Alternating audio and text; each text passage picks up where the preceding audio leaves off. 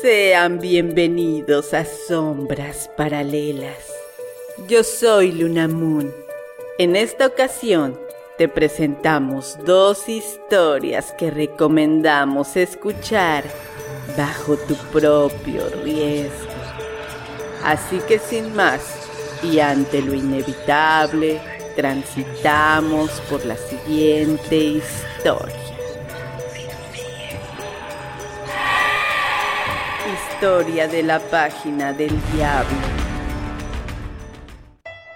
Había escuchado mucho sobre aquella mítica página, un sitio dedicado por completo a las artes demoníacas, donde podían verse posesiones, invocaciones, sesiones en tiempo real, el paso de los distintos demonios a nuestro plano existencial y por si fuera poco, se encontraban también todas las instrucciones precisas de cómo hacerlo ellos mismos en la comodidad de su hogar.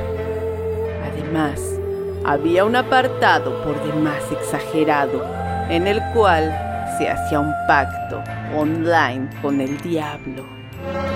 Lo extraño de todo esto es que todas las personas que solían hablar de ello no tenían ni la mínima idea de la dirección web del sitio, por lo que muchos pensaban que no era más que un cuento como muchos otros. Una simple leyenda urbana que tenía más datos descabellados que ciertos. Sin embargo, la voluntad de Daniel por dar con aquella página era muy fuerte y bien dicen que el que busca, encuentra.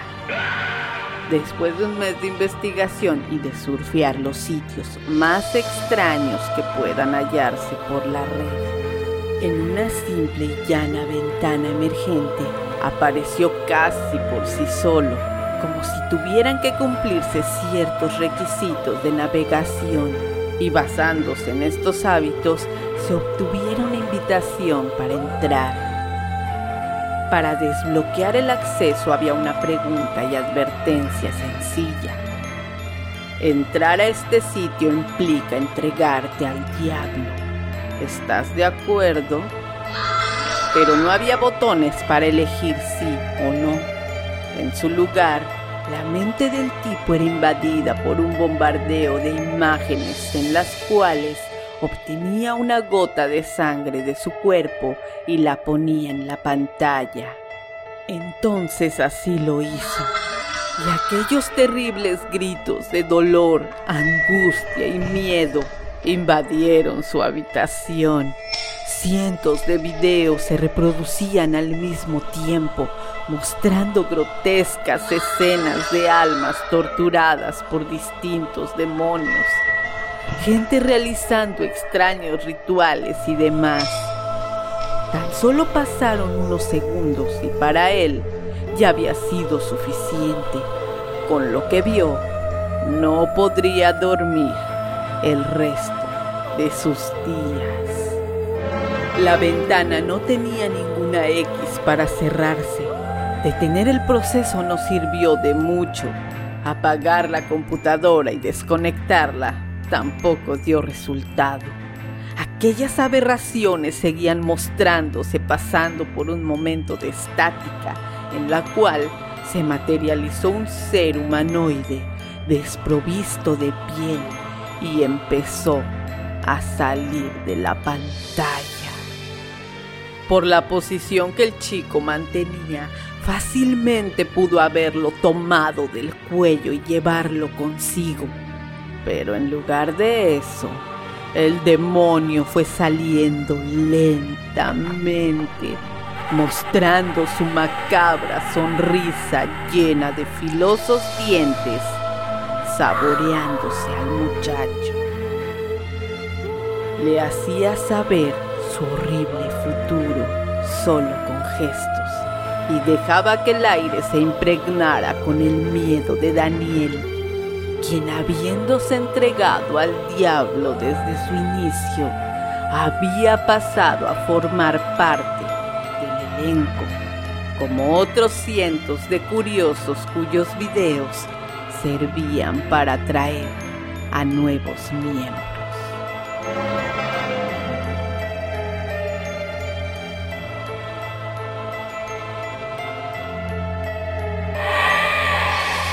La historia de Judy.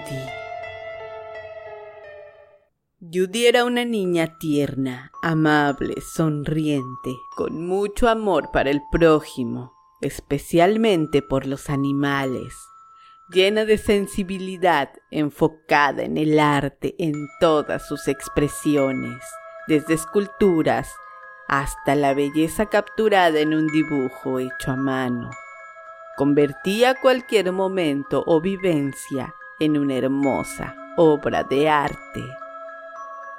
Al cumplir ocho años las cosas empezaron a cambiar un poco. Había ocasiones en que ella desaparecía por horas sin recordar dónde había estado, qué había hecho o cualquier detalle que diera cuenta de lo sucedido. Su actitud se mostraba distinta también. Su interés en el mundo que la rodeaba se perdió, junto con su amor por el arte. No había dibujos, esculturas, ni sonrisas. Poco a poco se empezó a alejar de su familia.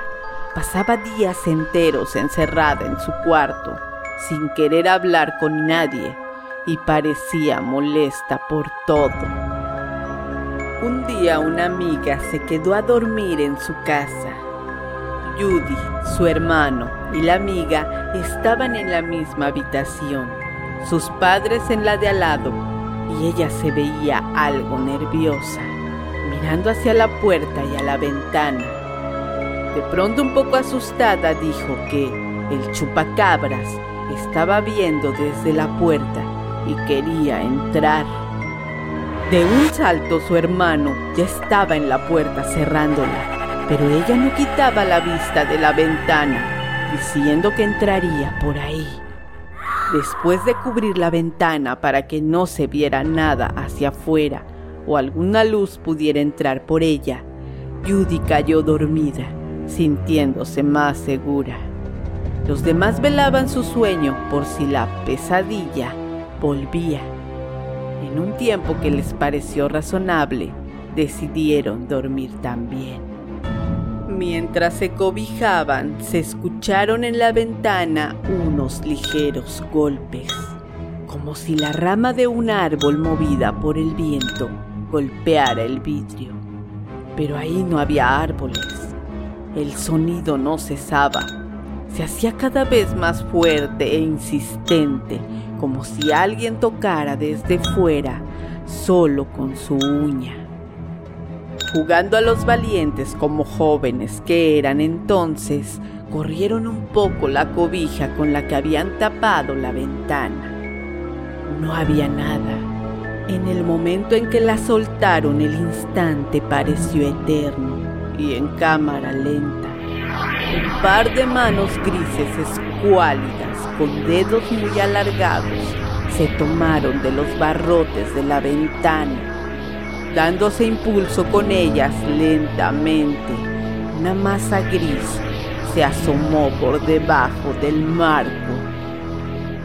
Sus grandes ojos negros los vieron fijamente y quedaron inmóviles al ver su rostro, con apenas una línea en lugar de boca y dos fosas por nariz.